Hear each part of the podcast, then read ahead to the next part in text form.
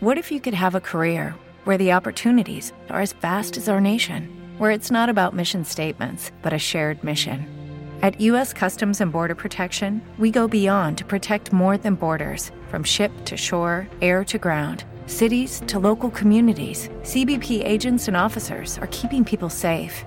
Join U.S. Customs and Border Protection and go beyond for something far greater than yourself. Learn more at cbp.gov/careers. Este podcast forma parte de Evox Originals. Disfruta de este avance.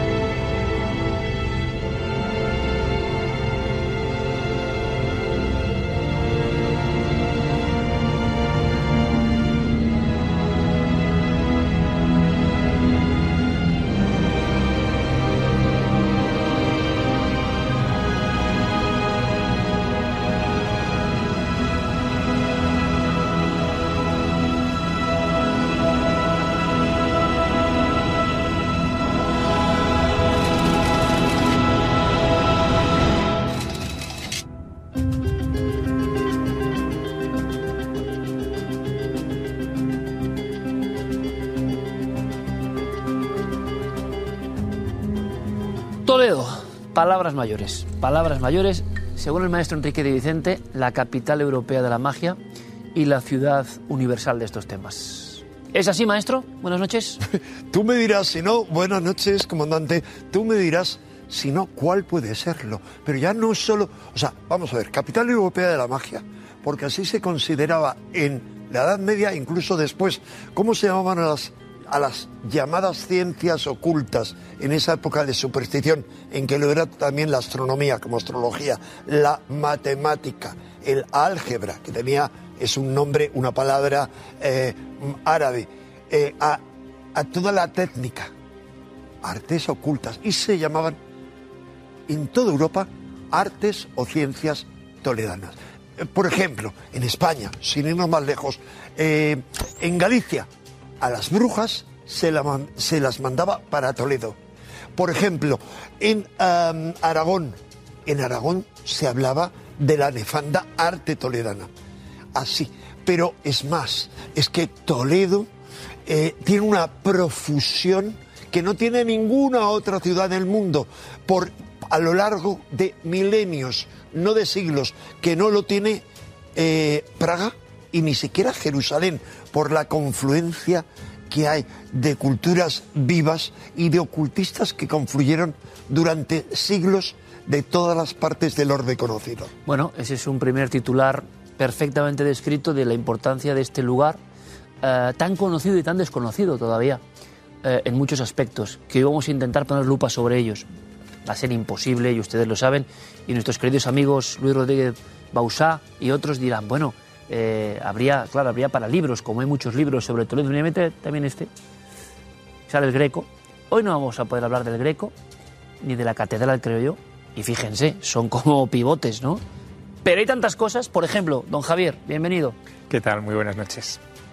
Claro, hemos sido todos una auténtica escuela. Ya no es la ciudad, como dice Enrique en sí, sino una auténtica escuela, una especie de... Los más jóvenes podrían identificarlo con, sí, casi un mundo a lo Harry Potter, pero real, ¿no? Una escuela de nimeromancia, poco menos, de, de traductores, de magos, de... Y que viene de muy antiguo. Enrique ha hecho una síntesis eh, muy apropiada a lo que es una ciudad a la que yo voy a abordar con mucho respeto, porque hay muchas capas ahí de historia que se superponen. Por ponerte un ejemplo, en las mil y una noches se menciona Toledo, es de las pocas ciudades reales que aparecen mencionadas en ese relato. En la noche 272 se habla de la ciudad de Al-Ándalus que alberga, y es una de las leyendas fundamentales, eh, la cueva de Hércules.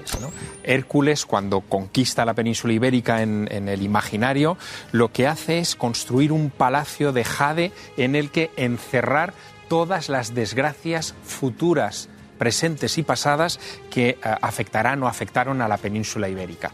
Y mm, pone una condición muy extraña, y es que cada nuevo rey que llegue a, a esas tierras toledanas añada un candado con el que proteger esa cueva que nadie debe violar. Hasta que, eh, bueno, llega Rodrigo en el siglo VII, eh, Rodrigo en vez de... eh, Que era un usurpador. Sí, claro, claro. En vez de, de poner un candado, lo que hace es quitar los candados de todos los anteriores Y entrar. y entra en la cueva. y en esa historia que es digna de una película Sí, de brutal. Hollywood, que yo no entiendo Que todavía no, no se ha hecho. que yo no entiendo todavía cómo ni siquiera ningún cineasta español se ha atrevido a reconstruirla en condiciones, ya, ya no concediendo ese privilegio a los americanos, Bueno, sino tú nosotros estás dando aquí ya la. Pues genial. Sí, pero cuando entran en esa, en esa cueva Rodrigo y los suyos, eh, se supone que encuentran varias reliquias curiosas, ahí podríamos hablar de mucho, entre ellas la propia mesa de Salomón, que se decía que se había mm, traído a Europa después del saqueo de Roma. eh, perdón, de, de Jerusalén en el 70 después de Cristo. Primero Jerusalén, y has dicho bien, luego Roma. Y luego Roma, Va efectivamente. Jerusalén, Roma, Tolosa y Toledo. La mesa de Salomón, que es uno de los grandes objetos de poder de la antigüedad. Bueno, es un objeto al que tú te asomabas y podías contemplar cualquier cosa. Sería una especie como de mesa electrónica de nuestros días o una tableta o algo por el estilo. más allá. Pero, Qué pero- curiosa analogía. Claro, pero, pero descrita en aquella época, ¿no? Pero es que lo que encuentran en esa profanación de la cueva de Hércules es un arcón cerrado que también abren y ahí hay un pergamino en el que aparecen dibujadas unas figuras extrañas con unas espadas eh, curvas que eh, anuncian la llegada de una nueva era a la península ibérica. 711. ¿no? 711 llega Tarik y cambia la historia de la península ibérica. Bueno, eso es lo que cuenta Las Mil y Una Noches. eh, y, y- y se convierte en una de las leyendas toledanas por excelencia hasta el punto, y eso Enrique lo sabe muy bien, que desde esa época hasta nuestros días no ha habido momento histórico en el que no se haya buscado la cueva de Y ha habido diferentes expediciones y algunas con supuestos guerreros en diferentes ubicaciones que volvían de esos túneles toledanos, que es una de las claves de una ciudad Esa completamente horadada y secreta por debajo, desde esas épocas eh, milenarias hasta la Garduña, por ejemplo, o sociedades secretas. Y a mí lo que me impresiona de esa historia, que me parece de las mejores que se han contado, se ha hablado de la cueva en la calle San Ginés número 3, bueno, muchas ubicaciones esa es una de las muchas, entradas. que subían, ubicaciones que subían Enrique, detallar. subían los, guerre- los guerreros, los exploradores, en diferentes épocas, siglo XVI, por ejemplo, y quedaron demudados de Hay, lo que hay un vieron en esas episodio cuevas. clave, es el episodio clave que es lo que mejor documentado está de la expedición que ordena el cardenal Silicio, en la cual bajan un grupo de gente de madrugada y regresan ya de noche.